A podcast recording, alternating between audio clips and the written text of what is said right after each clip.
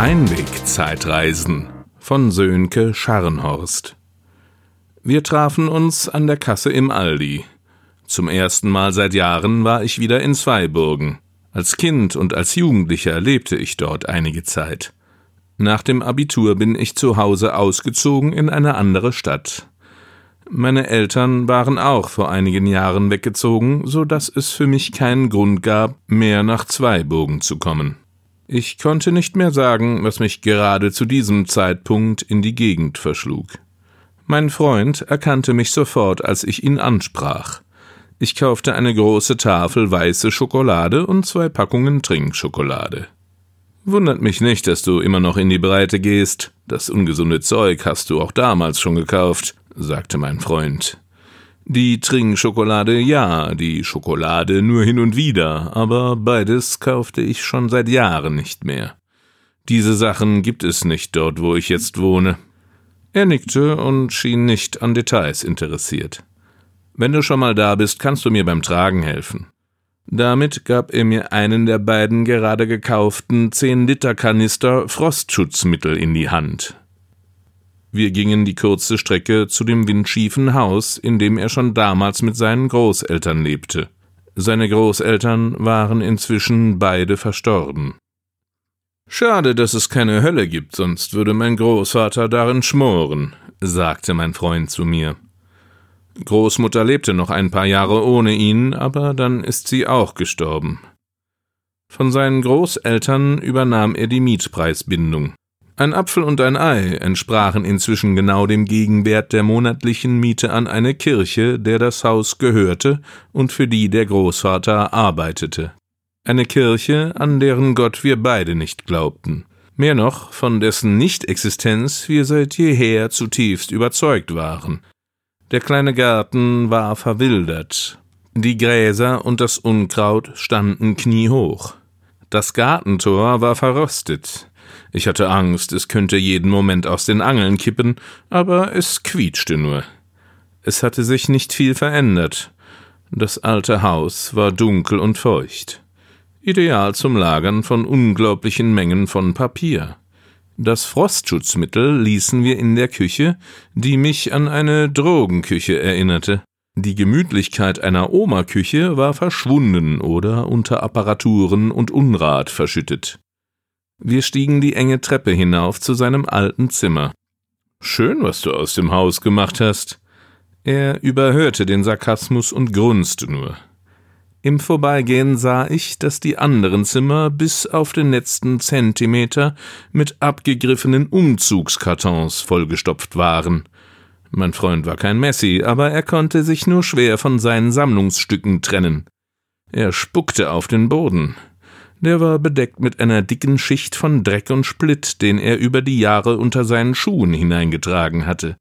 Gemütlich, sagte ich und betrachtete das ungemachte Bett und den Schreibtisch, auf dem mindestens vier Computer arbeiteten. Er setzte sich auf einen Ledersessel, der mit mehreren Badetüchern bedeckt war. Ich setzte mich auf eine Bücherkiste. Was ist das unten in der Küche? Er schaute mich eine Weile lang eindringlich an und erzählte dann, meine Frage ignorierend, das Wissen der Menschheit verdoppelt sich alle zwei Jahre, Tendenz steigend. Nur die jeweils jüngste Generation wächst mit dem neuen Wissen auf und bekommt somit die Chance, es in vollem Umfang zu nutzen, begann mein alter Freund seinen Monolog. Ich erinnerte mich an ihn als nervös wirkenden Studenten. Er galt als Genie, und die Forschungseinrichtungen und Konzerne der Welt rissen sich förmlich um ihn. Aber was hatte er daraus gemacht? Das letzte, was ich über ihn gehört hatte, war, dass er sich mit einem Professor an der Uni anlegte. Es kam zu Handgreiflichkeiten und er wurde exmatrikuliert. Als ich davon hörte, war ich erschrocken, aber nicht verwundert. Er war nie besonders sozial vernetzt. Mir kam er autistisch vor, möglicherweise Asperger-Syndrom. Seit einigen Jahren gehöre ich nicht mehr zu der jüngsten Generation. Ich merkte es, als es mir von Tag zu Tag schwerer fiel, dem Informationsfluss zu folgen. Den Glauben daran, alles wissen zu können, habe ich schon lange verloren. Jetzt aber ist mir bewusst geworden, dass ich von Tag zu Tag mehr verdumme, nicht weil ich vergesse, sondern weil ich nicht mehr nachkomme mit dem Lernen, dem Lernen von dem, was ich noch nicht weiß, und dem, was täglich neu an Wissen hinzukommt. Während diesen Worten schüttelte er ungläubig den Kopf und steckte sich eine Zigarette an. Es gibt viel zu viel, was ich noch nicht weiß, aber wissen müsste. Selbst wenn ich mich weiter spezialisiere, verliere ich den Überblick. Der mir selbst auferlegte Druck, mehr Wissen in mich aufzunehmen, macht mich seelisch und körperlich kaputt. Ich wusste nicht, dass du rauchst, sagte ich etwas auf Abstand gehend. Hast du vergessen, wie sehr ich Rauchen verabscheue? Er hob entschuldigend die Arme und drückte die Zigarette aus. Erst jetzt sah ich seine rot unterlaufenen Augen. Wie lang mochte er wohl schon wach gewesen sein? Du weißt, ich bin ein Katzenmensch. Es gibt Hunde und Katzenmenschen, also Menschen, die Hunde lieben und mit Katzen nicht viel anfangen können und umgekehrt. Als Beispiel, als einen typischen Hundemensch könnte ich einen deutschen Diktator aus dem 20. Jahrhundert anführen, wenn es nicht copyright-technisch den Herren PL und HK vorbehalten wäre. Egal, ob Hunde oder Katzenliebhaber, sie sehen in ihren Haustieren menschliche Eigenschaften wie Treue oder Eigensinn.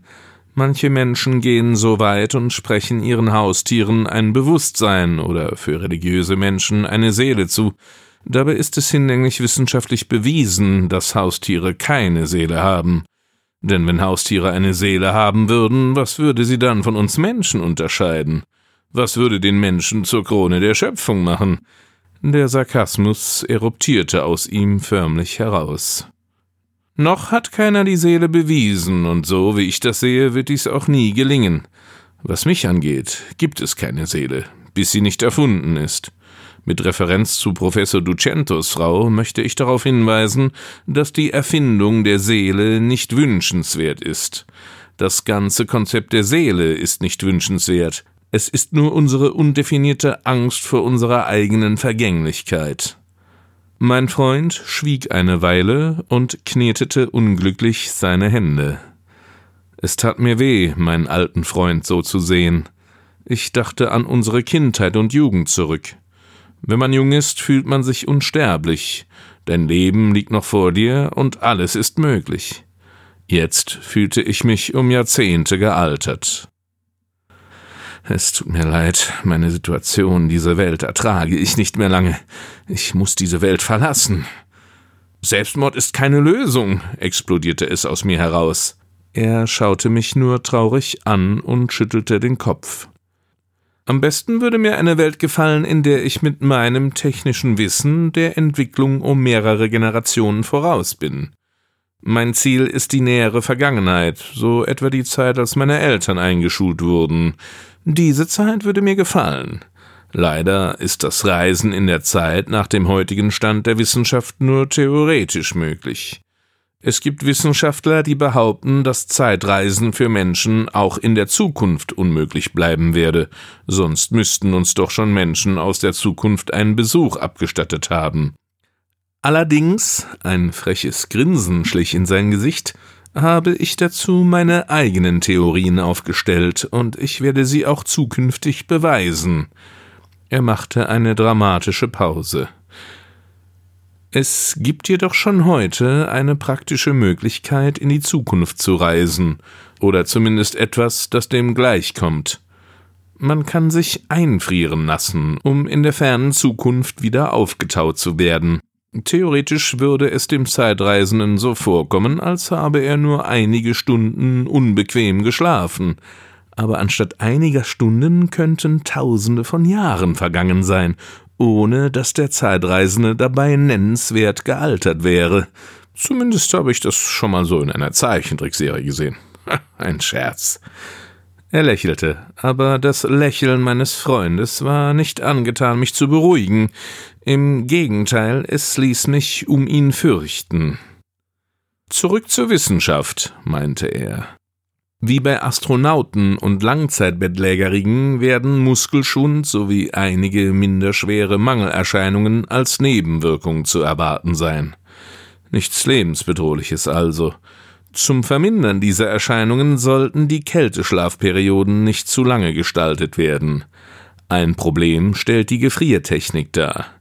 Er faltete die Hände vor sich und drückte näher zu mir. Die Schockgefrierung mit Stickstoff hat sich als tödlich erwiesen.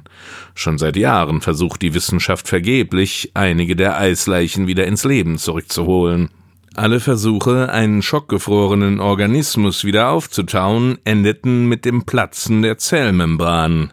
Eiskristalle, die beim Auftauen in den Zellen entstehen, verursachen diesen Effekt.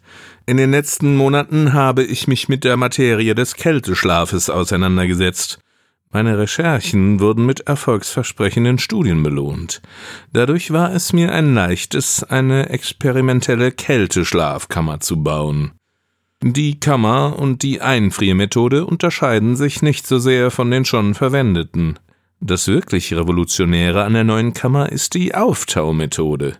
Sie besteht im Wesentlichen aus so etwas wie einer übergroßen Mikrowelle in Wechselwirkung mit einem Serum, das dem Reisenden vor dem Einfrieren verabreicht werden muss.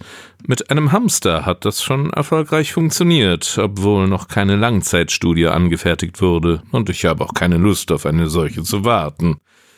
Er rieb sich etwas die Augen und lächelte hoffnungsvoll. Ich hoffe, man verzeiht mir, aber ich will hier endlich weg. In den letzten Wochen habe ich nach dem perfekten Ort gesucht, an dem meine Kälteschlafkammer die nächsten Jahrhunderte funktionsfähig überdauern kann. Nun glaube ich, diesen Ort gefunden zu haben. Mein Freund machte mir Angst, und ich wollte nur noch weg. Um es kurz zu machen, wir sehen uns in ein paar hundert Jahren, oder eher nicht, weil du ja hier bleibst. Es war schön, dich nochmal gesehen zu haben. Aber es ist besser, wenn du jetzt gehst. Danke fürs Tragen. Du weißt, wo es rausgeht. Ohne mich zu verabschieden, verließ ich das verfluchte Haus so schnell es ging, ohne zu rennen. Erst zurück zu Hause bei meiner Frau und meinem Sohn verließ mich das schaurige Gefühl der Begegnung und die Wärme kehrte in meinen Körper zurück. Es dauerte einige Tage, weil ich nicht über meinen Freund reden wollte, bis meine geliebte Frau mir die ganze Geschichte aus der Nase zog. Du musst noch mal nach ihm sehen, sagte meine wunderbare Frau ernst zu mir. Ich wollte nicht, aber ich wusste, dass sie im Recht war. Einige Wochen konnte ich es hinauszögern, aber dann verschlug mich meine Arbeit wieder in die Nähe von Zweiburgen. Schweren Herzens machte ich mich auf den Weg zum Haus meines Freundes und fand es nicht mehr vor. Es war in der Zwischenzeit abgebrannt. All das Papier, es musste eine Feuerhölle gewesen sein. Den Artikel über den Brand fand ich auf der Internetpräsenz der lokalen Tageszeitung. Es gab keine Toten, kein Wort über meinen Freund. Laut Artikel stand das Haus seit Jahren leer. Auf dem Weg nach Hause kehrte ich noch kurz in einem Dönerladen ein. Der Dönerteller war außergewöhnlich gut, und ich begann gerade des Ereignisses zu vergessen, da drängten zwei Stimmen vom Nebentisch in mein Bewusstsein. Er kam mir ganz vernünftig vor, und was er sagte, hatte Hand und Fuß, sagte die eine. Nachweislich war er ein Genie, sagte die andere. Wie konnte er sich nur Frostschutzmittel spritzen und in eine Gefriertruhe legen? fragte die erste. Mir blieb der Bissen im Hals stecken. Seit zwei Wochen wurde er vermisst und erst gestern hat man seine Leiche in einer modifizierten Gefriertruhe im Unikeller gefunden. Sie hörten Einwegzeitreisen von Sönke Scharnhorst. Gesprochen von Boris Greff.